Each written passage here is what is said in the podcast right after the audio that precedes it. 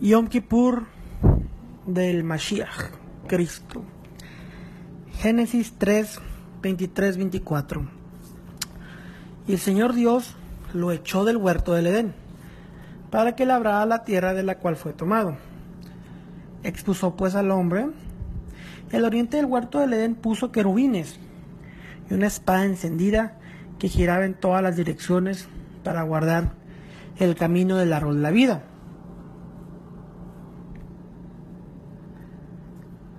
El jardín del Edén y Adán es una referencia a Yom Kippur y al Kohen Hagadol, sumo sacerdote. ¿Qué sucedió aquí en el jardín del Edén? Bueno, pues el principio del pecado, la caída del hombre. ¿Y qué sucede en Yom Kippur? El día de la expiación. Sucede el fin al pecado y es el año más santo. Yom Kippur es una rectificación, es en reversa de lo que sucedió en el jardín del Edén, Gan Eden. En el jardín del Edén, los querubines protegen el Derech, el camino, con espadas de fuego. En Yom Kippur, el Kohen Hagadol, el sumo sacerdote, va por el Derech, el camino que llega hasta la cámara del lugar santísimo. 29. Luego esculpió todas las paredes de la casa en derredor con grabados de figuras de querubines, palmeras y flores abiertas, tanto el santuario interior como el exterior, hablando del, del templo. Cuando habla del hombre se refiere al este, estaba viendo hacia el este. Los querubines protegían el jardín del Edén y los querubines también protegían el templo.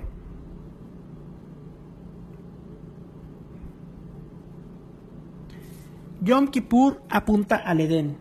Sus raíces están en el Edén, pero también apunta hacia algo por venir. Hebreos 9:11 dice, pero cuando Mashiach Cristo apareció como sumo sacerdote, sacerdote Cogen Hagadol de los bienes futuros a través de un mayor y más perfecto tabernáculo, Mishkan, no hecho en manos, es decir, no de esta creación. Los sumos sacerdotes anteriores eran sobra de el sumo sacerdote celestial Solo el sumo sacerdote puede hacer Yom Kippur. Es el único de acuerdo a la Torah, Pentateuco, ley de Moisés. El sumo sacerdote está sumamente relacionado con Yom Kippur. El llamar a Cristo, a Yeshua, Jesús Mashiach, sumo sacerdote, significa que tiene que haber un Yom Kippur del Mashiach el sumo sacerdote cargaba con los pecados del pueblo en el sacrificio. Mashiach carga con los pecados del mundo en su sacrificio en la cruz. Salmos 110.4. El Señor Hashem ha jurado y no se retractará. Tú eres, tú Mashiach, tú Yeshua, tú Cristo, eres sacerdote para siempre, según el orden de Melech Tzadik, Melquisedec en español. Isaías 53, 4.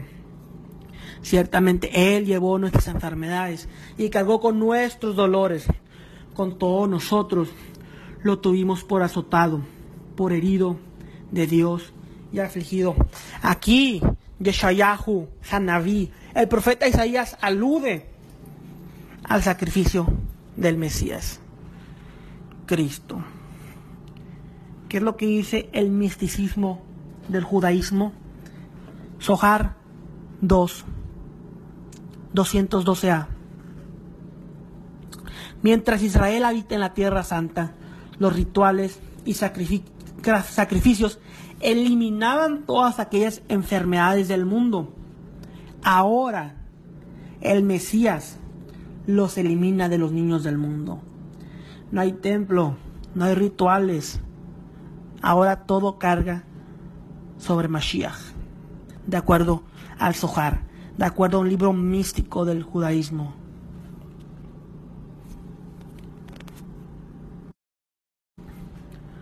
Daniel habla del cumplimiento de todos los Yom Hakipurim, los días, las fiestas de expiación.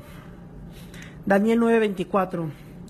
70 semanas han sido decretadas sobre tu pueblo, o 77 en hebreo, y sobre tu santa ciudad, para poner fin a la transgresión, para terminar con el pecado, para expiar, kipur, capar, cubrir, en hebreo, la iniquidad, para traer justicia eterna, para sellar la visión y la profecía, y para ungir el Santísimo.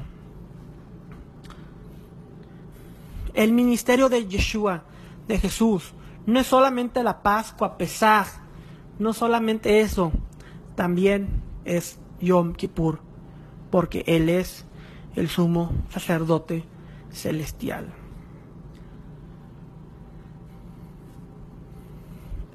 Existen tres eventos. En Edén, la caída del hombre. En Yom Kippur, el cual es una sombra de redención del sumo sacerdote en el camino de él hacia Dios. Y el tercer evento, Mashiach, Cristo y la redención. El pecado comenzó en el Edén, en el Edén, y fue un acto de desobediencia en la forma de no comer, en la forma de comer un fruto. Ahora Mashiach viene y termina el pecado del Edén por medio de tomar, ingerir un fruto.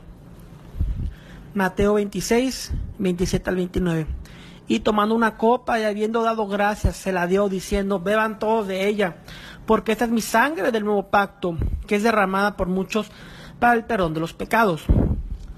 Les digo que desde ahora no beberé más de este fruto de la vid hasta en aquel día cuando lo vea de nuevo con ustedes en el reino de mi Padre. El pecado comenzó tomando el fruto en desobediencia a Dios en el jardín del Edén. Pero el pecado termina tomando fruta aplastada en forma de vino en obediencia a Dios. Mateo 26, 36. Entonces Yeshua llegó con ellos a un lugar que se llama Getsemaní. Getsemaní es un jardín a los pies del monte de los olivos en Jerusalén. Getsemen en arameo, que significa aplastar olivas. Lucas 22:42, diciendo, Padre, si es tu voluntad, aparta de mí esta copa, no se haga mi voluntad, sino la tuya. Esa es la copa de vino de Pesaj, aquellos que han celebrado la fiesta de Pesaj, de Pascua. No la Pascua de los conejos, no la Pascua falsa, sino la Pascua judía, Pesaj. Conoce acerca de las cuatro copas. En esta, eh, en esta copa, Yeshua se somete al Padre. Lo contrario de Adán, quien se opuso a la ordenanza del Padre. El pecado comienza en el jardín y el hombre es juzgado en el jardín.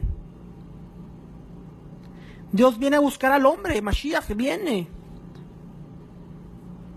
En Yom Kippur el sumo sacerdote tiene que poner las manos sobre el chivo y así transferir los pecados del pueblo sobre él. Yeshua es llevado al sumo sacerdote y él intenta juzgarlo haciendo lo opuesto del Edén. Lucas 22, 54. Después de arrestar a Yeshua, se lo llevaron y lo condujeron a la casa del sumo sacerdote. Mateo 26, 63 al 65. Pero Yeshua se quedó callado y el sumo sacerdote le dijo, te ordeno por el Dios viviente que nos digas si tú eres el Cristo, el Hijo de Dios. Yeshua le contestó, tú mismo lo has dicho, sin embargo, a ustedes les digo que desde ahora verán al Hijo del Hombre, Ben Adam, sentado a la diestra del poder y viniendo sobre las nubes del cielo. Eso es lo que dice Daniel, el profeta Daniel. Entonces el sumo sacerdote rasgó sus vestiduras diciendo, has blasfemado. ¿Qué necesidad tenemos de más testigos? Ahora mismo, ahora mismo ustedes han oído la blasfemia. Caifás le pronuncia juicio, pero en realidad lo que hace es que está confesando su propio pecado en el chivo expiatorio. Era Caifás, los sacerdotes e Israel los que blasfemaban. Yeshua no era el culpable. El culpable era el pueblo, pero hicieron culpable a Yeshua, a Jesús. Acusaban al hombre, a, a Mashiach, a hacerse como Dios, pero él era Dios. Todo se remota al jardín del Edén. Génesis 3.5, Bereshit. Pues Dios sabe que el día que de él coman, se les abrirán los ojos y ustedes serán como Dios, conociendo el bien y el mal. Ellos tomaban el fruto porque serían como Dios. Ahora los hombres ponen el pecado de blasfemia en el chivo expiatorio. Es el hombre el culpable de muerte, pero es el Mesías el que carga con esos pecados. Mateo 26, 66 al 67. ¿Qué les parece? Él es digno de muerte. Le contestaron. Entonces le escupieron en el rostro y le dieron puñetazos y otros lo abofetearon. Al abofetearlo, están tocando al chivo expiatorio y transferían todos sus pecados hacia él. El Mashiach, Yeshua, no iba a morir solamente por el pecado de Israel, sino también por los pecados del mundo entero. Él también fue enviado a los gentiles, a las naciones, a Roma, a todo el imperio universal. Ante Roma lo declaran culpable porque se hizo rey sobre César. Esta es la segunda confesión del pecado, el pecado de Roma, de los hombres. Porque los hombres se hacen reyes sobre el verdadero rey de reyes. Pusieron su pecado sobre el chivo expiatorio. Mateo 27:30. Le escupían y tomaban la caña y lo golpeaban en la cabeza. En Yom Kippur se ponía un hilo rojo en el chivo expiatorio para simbolizar que llevaba los pecados del pueblo. Mateo 27, 28. Después de quitarle la ropa, le pusieron encima un manto escarlata. Isaías 1:18. Vengan ahora y razonemos, dice el Señor, aunque sus pecados sean como la grana, como la nieve serán emblanquecidos. Aunque sean rojos como el carmesí, como blanca lana quedarán. Rojo en hebreo es Edom, que se escribe exactamente igual que Adam. Adam viene de la palabra hebrea Adamá. Cuando se pone el manto, lleva los pecados de Adam, el hombre. Los pecados de toda la tierra, de la humanidad. Mateo 27, 29. Y tejiendo una corona de espinas, la pusieron sobre su cabeza y una caña en su mano derecha. Y arrodillándose delante de él, le hacían burla diciendo, Salve, rey de los judíos. Dios hizo al hombre rey de la creación.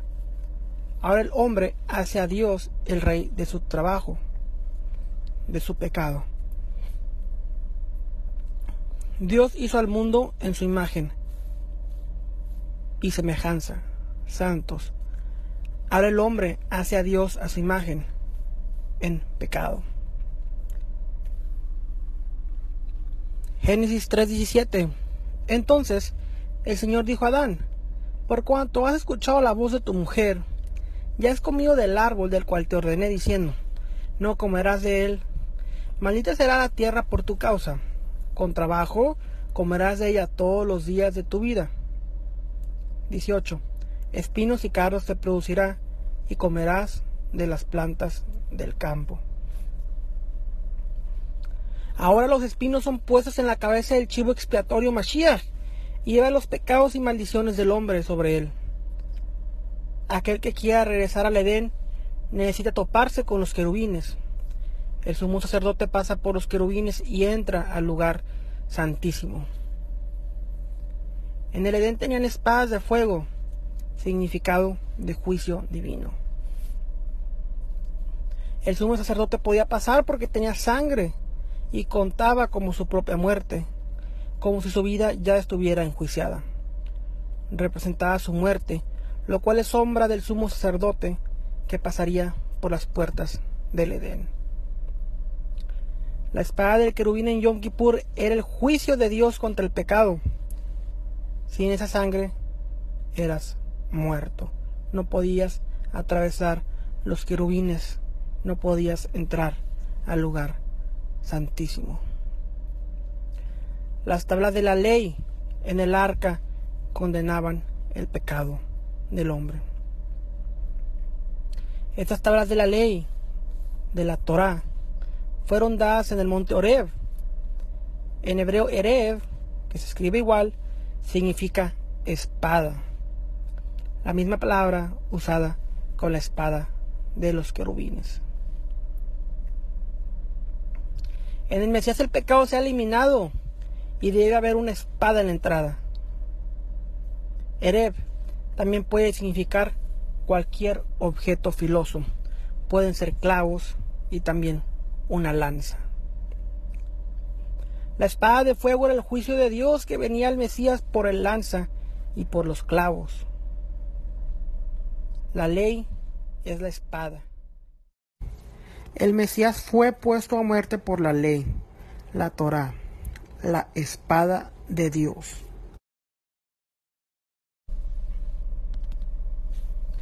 El sumo sacerdote hace el sacrificio en el atrio exterior del templo y después entra.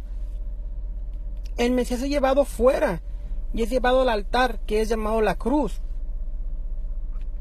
En un nivel cósmico, el Mesías no podría morir en la presencia de Dios. Es por eso que es llevado afuera de su presencia y muere en la tierra.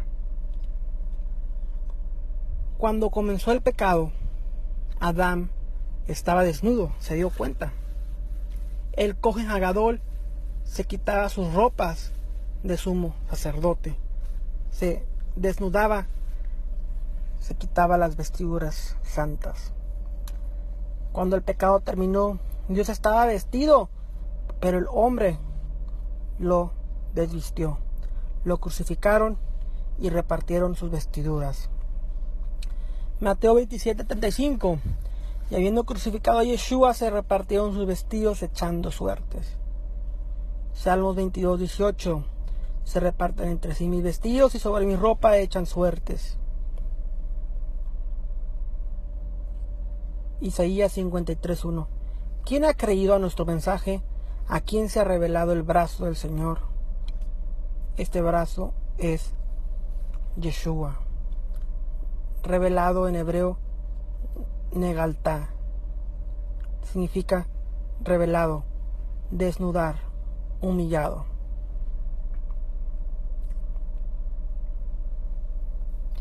En el jardín del Edén el hombre es declarado culpable y vestido. En la cruz Dios es declarado culpable y desvestido. En la cruz la espada de Dios es el juicio de Dios que cae sobre él. Un crucificado al lado de Yeshua dice en Lucas 41 al 43, nosotros a la verdad, justamente porque recibimos lo que merecemos por nuestros hechos, pero este nada malo ha hecho. Y añadió Yeshua, acuérdate de mí cuando vengas en tu reino. Entonces Yeshua le dijo, en verdad te digo, hoy estarás conmigo en el paraíso. En arameo paraíso es pardes, un jardín de árboles y plantas. Cantar de los Cantares 4.13 tus renuevos son paraísos de granados, con frutas escogidas, alheña y nardos. Esa palabra solo es traducida tres veces en la escritura como paraíso. En la tercera ocasión que encontramos esto es en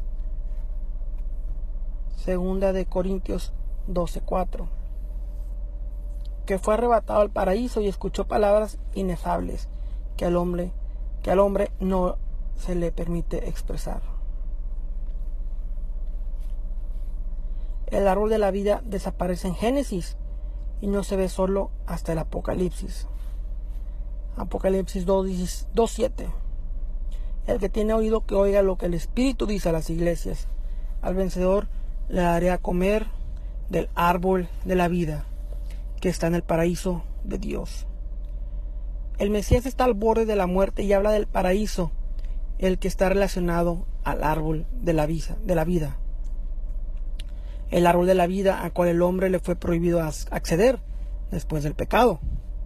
No se podía acceder al árbol de la vida sin pasar por los querubines. Génesis 3:24 Expulsó pues al hombre y al oriente del huerto del Edén puso querubines y una espada encendida que giraba en todas direcciones para guardar el camino del árbol de la vida. Al final de la vida el árbol se el árbol de la vida aún existe. Se trata de la vida eterna. Dios nunca dijo que quitaría a los querubines. Ellos estaban representados en las imágenes del templo. Ezequiel 10, 4 al 7. Entonces la gloria del Señor subió del querubín hacia el umbral del templo, y el templo se llenó de la nube, y el atrio se llenó del resplandor de la gloria de Dios. El ruido de las alas de los querubines se oía hasta el atrio exterior, como la voz del Dios Todopoderoso, el Shaddai, cuando habla. Cuando él ordenó al hombre vestir de lino, toma fuego entre las ruedas de entre los querubines, él entró y se paró junto a una rueda. El querubín extendió su mano de entre los querubines hacia el fuego que estaba entre ellos, lo tomó y lo puso en las manos del que estaba vestido de lino, el cual lo tomó y salió. Ezequiel 18 al 19. Entonces la gloria del Señor salió sobre el umbral del templo y se puso sobre los querubines. Cuando los querubines alzaron sus alas y se elevaron del suelo ante mis ojos, salieron con las ruedas a su lado y se detuvieron a la entrada de la puerta oriental de la casa del Señor. Y la gloria del Dios de Israel estaba por encima sobre ellos.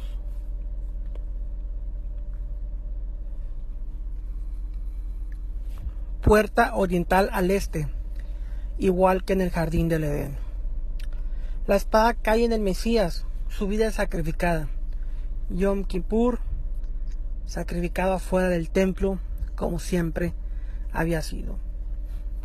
Marcos 15, 37 al 38. Pero Yeshua, dando un fuerte grito, expiró. El velo del templo se rasgó en dos, de arriba hacia abajo. El gran velo del templo, donde estaban los querubines cuando murió Mashiach Yeshua, la maldición de los querubines es quebrantada. El velo se rompe en dos por la mano de Dios. Los querubines ya no podían mantener la barrera porque el Mesías estaba pasando. Hebreo 10, 19 al 20. Entonces, hermanos, puesto que tenemos confianza para el lugar santísimo, por la sangre de Yeshua, por un camino nuevo y vivo que Él inauguró para nosotros por medio del velo, es decir, su carne. Cuando Él pasó por el velo, dejó de existir el velo y entró al lugar santísimo, al paraíso. Hizo camino cuando no había camino. Cantar de los Cantares 6.2 mi amado ha descendido a su huerto, Gan. a las eras de bálsamo, a apacentar su rebaño en los huertos y recoger lirios. El jardín del Edén, Gan Eden. El sumo sacerdote dentro del templo donde habían imágenes de árboles. Ahora el Mesías es colgado en un árbol y entra al paraíso. Después, en la cruz, lo bajan y es llevado a una tumba en un jardín. El pecado comienza en el jardín de la vida. El pecado termina en el jardín de la muerte. En el jardín de la vida hay muerte. Del jardín de la muerte viene la vida. Juan 19:41. En el lugar donde fue crucificado había un huerto, y en el huerto un sepulcro nuevo, en el cual todavía no habían sepultado a nadie. Todo está relacionado, jardín, árbol, cruz, hombre desnudo, espinas de la maldición, querubines del templo. El Mesías fue crucificado con la corona de espinas. Cuando lo bajaron a ser sepultado, le quitaron la corona de espinas. Los que lo amaban no permitirían que fuera enterrado con ella.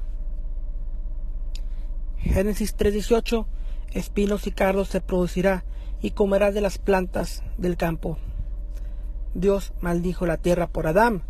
Ahora las maldiciones están sobre su cabeza y muere. Es llevado a la tumba y la corona de espinas ahora es removida porque se terminó el pecado del segundo Adán, el Adán primogénito. Adam Ha Rishon. Génesis 3:19 Con el sudor de tu rostro comerás el pan hasta que vuelvas a la tierra, porque de ella fuiste tomado, pues polvo eres y al polvo volverás. Yeshua comió ese pan esa noche, sudó en Getsemaní con la corona de espinas en su cabeza, trabajó en esa cruz y terminó en la víspera de Shabbat. Se terminó el trabajo.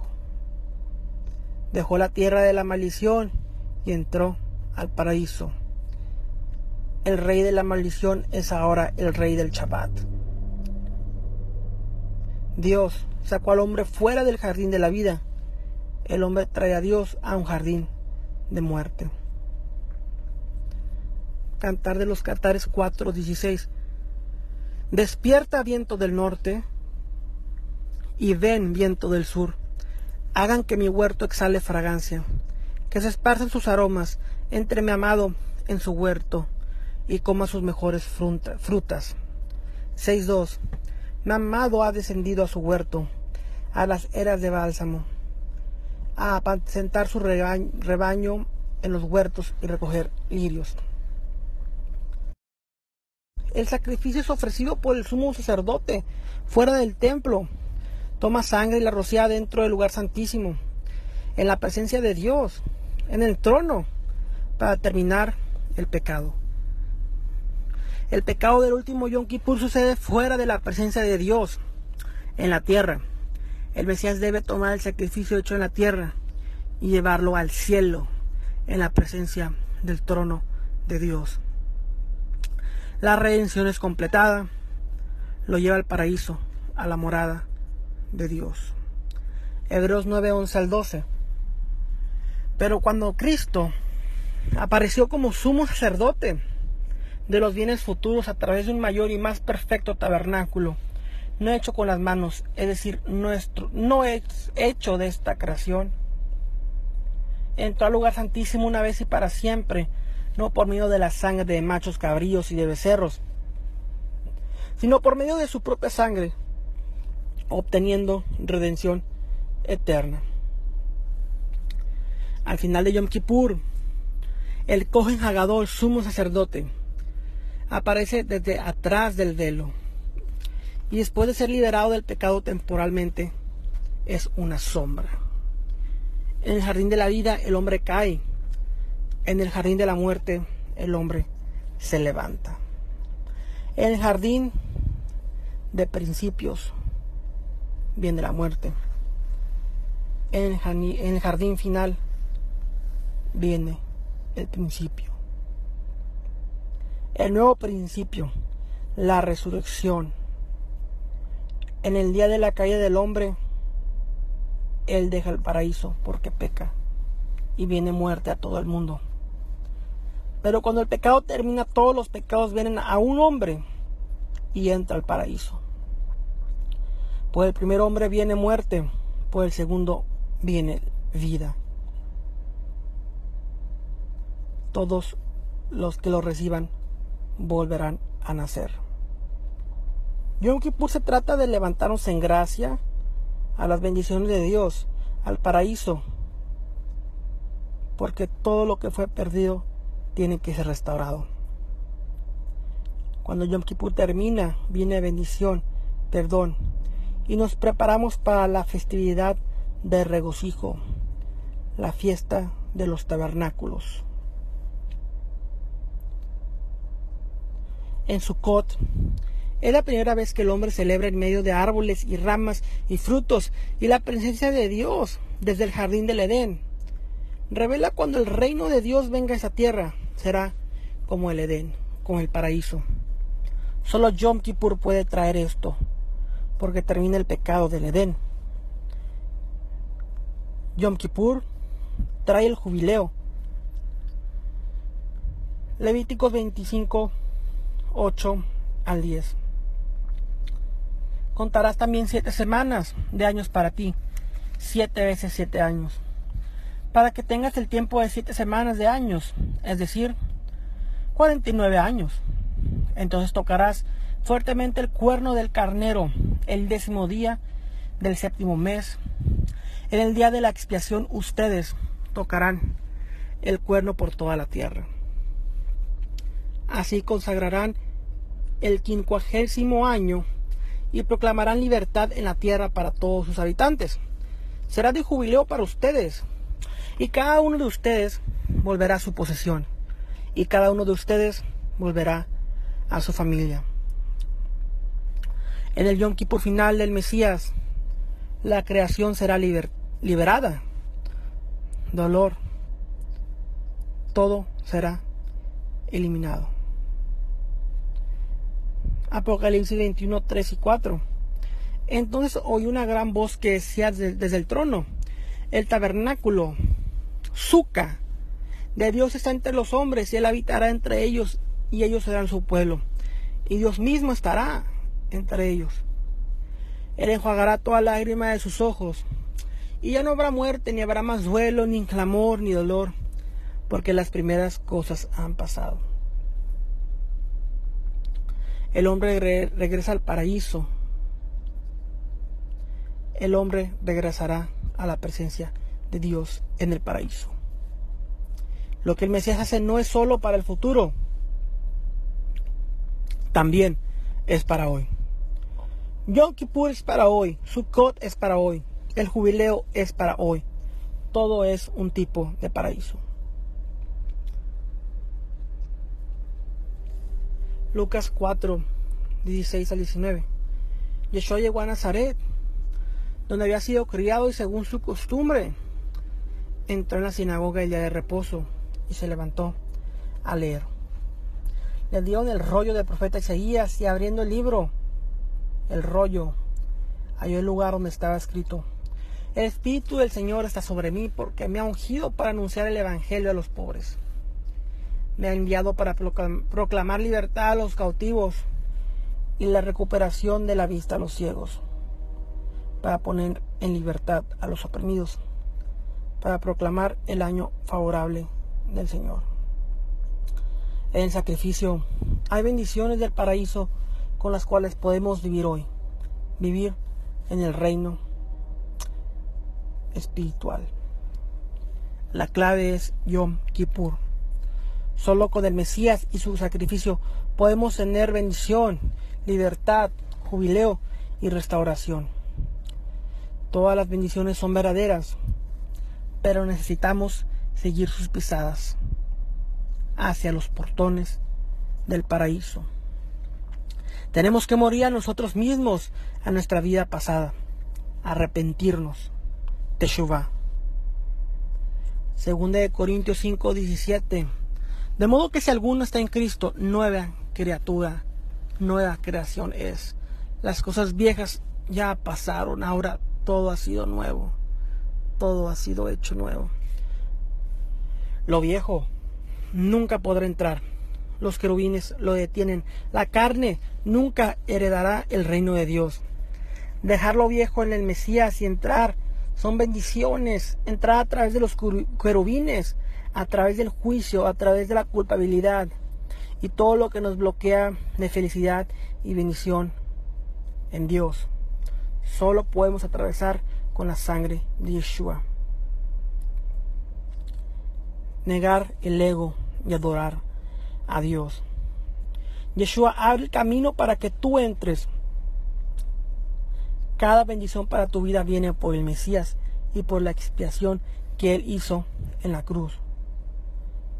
Cualquier propósito que tienes en tu vida no tendrá obstáculo. Se derrumbará con la sangre del Mesías. Ahora podemos entrar a la bendición abierta para los hijos de la luz. El paraíso está por venir. Pero en el Mesías vivimos en el paraíso, en el jubileo. Las bendiciones de libertad, vida y gloria son para hoy. Hebreos 10, 19 al 23. Entonces, hermanos, puesto que tenemos confianza para entrar al lugar santísimo por la sangre de Yeshua, por un camino nuevo y vivo que Él inauguró para nosotros por medio del velo, es decir, su carne. Y puesto que tenemos un gran sacerdote sobre la casa de Dios, acerquémonos con corazón sincero, verdadero, en plena certidumbre de fe, teniendo nuestro corazón purificado de mala conciencia y nuestro cuerpo lavado con agua pura. Mantengámonos firme a la profesión de nuestra esperanza sin vacilar, porque fiel es aquel que prometió. Yom Kippur de Mashiach de Cristo es para hoy, es para tu vida. Shalom.